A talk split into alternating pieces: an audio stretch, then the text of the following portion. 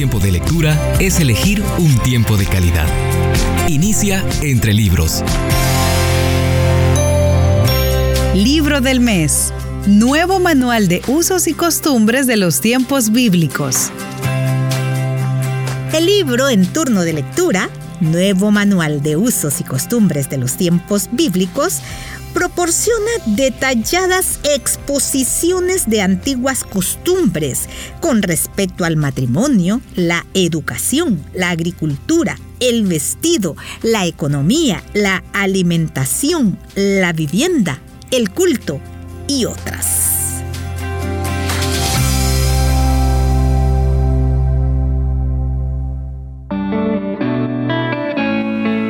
¿Sabía usted?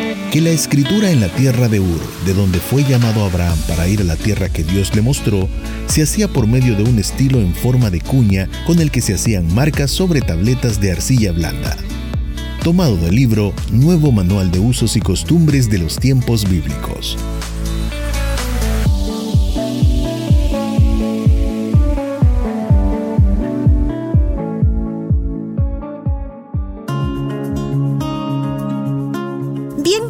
La lectura de este día, leo algunos párrafos de este libro Nuevo Manual de Usos y Costumbres de los Tiempos Bíblicos. Comparto un poco acerca de la educación. La educación sumeria. Cuando Abraham fue llamado por Dios a dejar la ciudad de Ur en Sumer para ir a la tierra que te mostraré, su salida fue un acto de fe. Ur era una ciudad sumamente civilizada y Abraham fue llamado a dejarla en pos de algo desconocido. Las escuelas de Ur se usaban para dar instrucción a los alumnos en los campos de la religión, del comercio y de la administración gubernamental. El plan de estudios incluía las matemáticas, gramática, geografía, botánica y dibujo. La escritura se hacía por medio de un estilo en forma de cuña con el que se hacían marcas sobre tabletas de arcilla blanda. Se han descubierto tabletas de la ciudad de Mari con los ejercicios de los niños y las correcciones de los maestros en la arcilla. Un padre escolar dirigía la escuela con un auxiliar que preparaba los ejercicios. Había también especialistas para enseñar cada asignatura. Una tableta de las descubiertas dice lo que un muchacho hacía en la escuela. Leí mi tableta, comí mi merienda, preparé mi tableta, la inscribí, la acabé. Los problemas disciplinarios se resolvían mediante la vara. La educación tenía que ser pagada por los padres.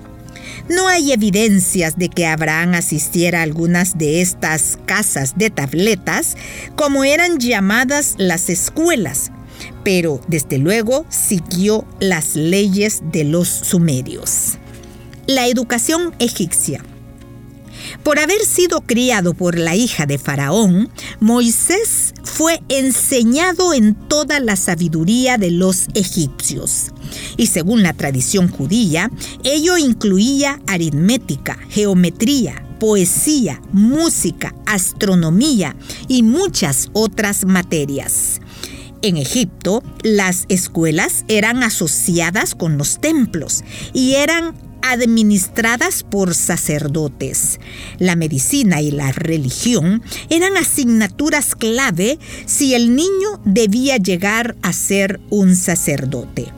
Moisés sería criado por el maestro de los niños del rey en la corte real y habría aprendido a escribir jeroglíficos egipcios con tinta sobre papiro. Es muy probable que aprendiera también la escritura cananea, porque en aquella época Canaán tenía estrecha relación con Egipto.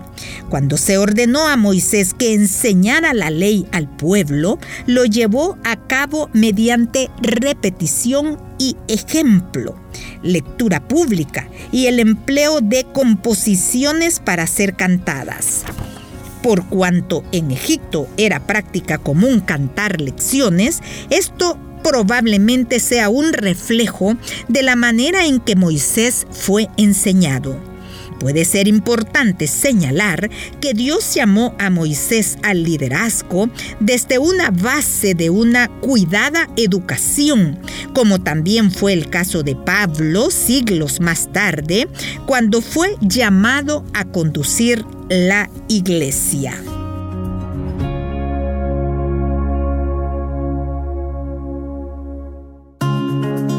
Conocer la historia y cómo vivían en los tiempos bíblicos nos permite comprender pasajes de la Biblia, ya que lo comprendemos en el contexto en que fueron escritos. Bien, continúo leyendo de este libro, Nuevo Manual de Usos y Costumbres de los Tiempos Bíblicos, y en esta oportunidad leo algo acerca de la educación. La educación judía. Cuando el pueblo judío pasó del desierto a Canaán, no tenía un sofisticado sistema educativo. Este sistema fue desarrollándose al irse desarrollando su civilización y estuvo influenciado por las prácticas de las naciones que tenían alrededor. Por ello, en sus primeras etapas, la educación se centraba en el hogar la educación de los niños y de las niñas era responsabilidad de la madre durante los tres primeros años de vida, probablemente hasta el destete. Luego enseñaba a las niñas sus deberes domésticos a lo largo de la infancia.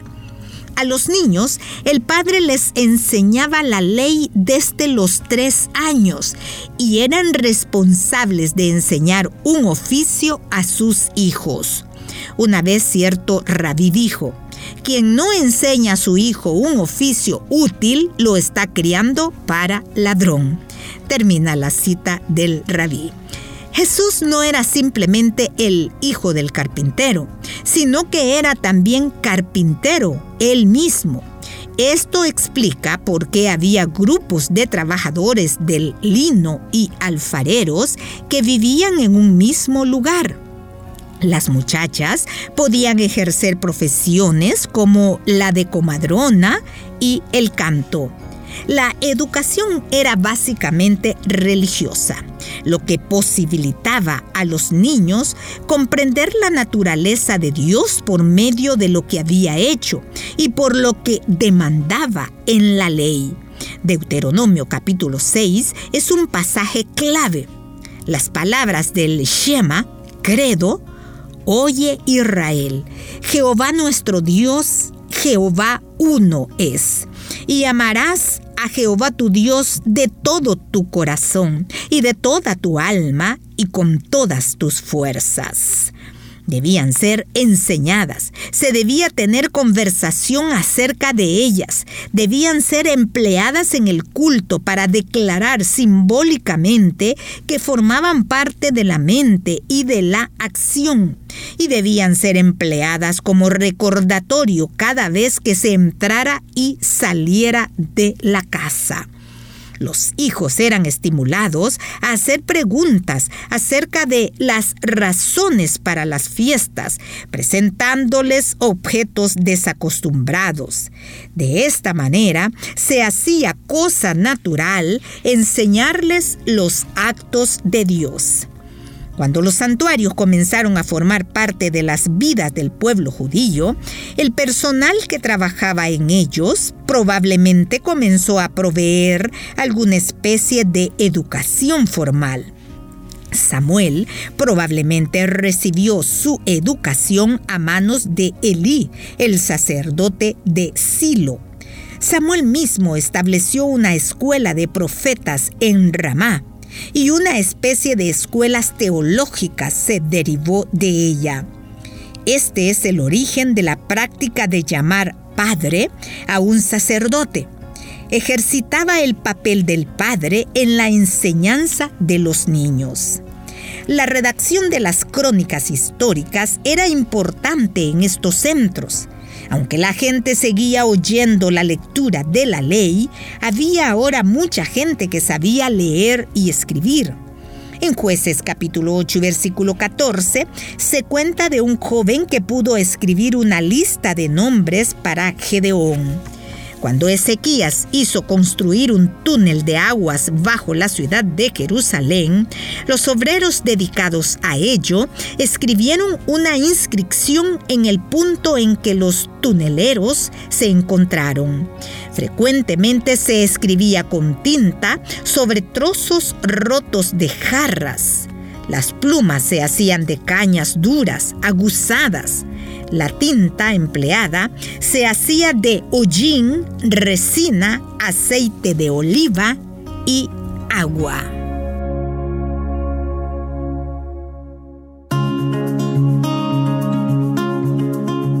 Concluyo de esta manera este programa con el deseo que haya sido de su interés y sobre todo de aprendizaje.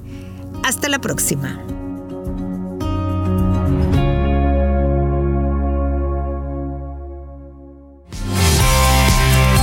Conviene elegir tiempo de calidad. Nos conviene la lectura. Búscanos en Facebook, arroba entre libros radio. Esta es una producción de CCRTV, Corporación Cristiana de Radio y Televisión.